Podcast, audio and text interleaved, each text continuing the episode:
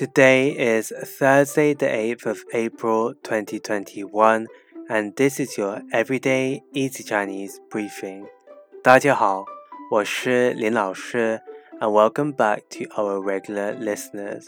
For those who are new, in each episode, we will look at a new word of the day and learn how to build phrases and sentences from this word. Today's word is 想 想, which means to want or to think as a verb. Let's build new words and sentences with it. The first word we have is 理想,理想, which means ideal. I have a question for you. 你理想的对象是怎样的？你理想的对象是怎样的 ？how does your ideal partner look like?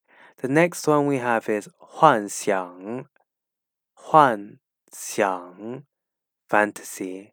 孩子们的心中充满了幻想。孩子们的心中充满了幻想。The hearts of children are filled with fantasy. And finally, we can create the word 思想,思想 thought, or idea. For example, we can say 一个人的思想能走多远，他就有可能走多远。一个人的思想能走多远，他就有可能走多远。We can go as far as our thoughts can go.